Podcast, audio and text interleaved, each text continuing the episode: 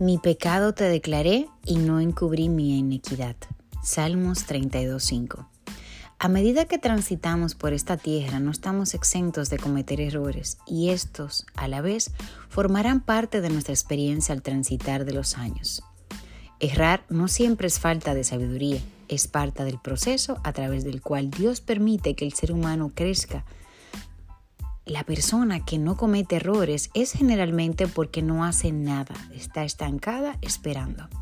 Sin embargo, solo aquellos que viven en comunión con Jesús tienen la capacidad de capacitar el error y de utilizarlo para aprender, crecer y madurar. No olvides que solo los de limpio corazón verán a Dios en todo.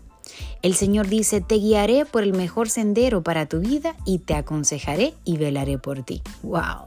Qué hermosa promesa tenemos delante de nosotros. Así que si has cometido algún error, si has fallado, no te castigues a ti mismo. Perdónate, ámate y renueva tus fuerzas, porque así lo dice nuestro Padre Celestial.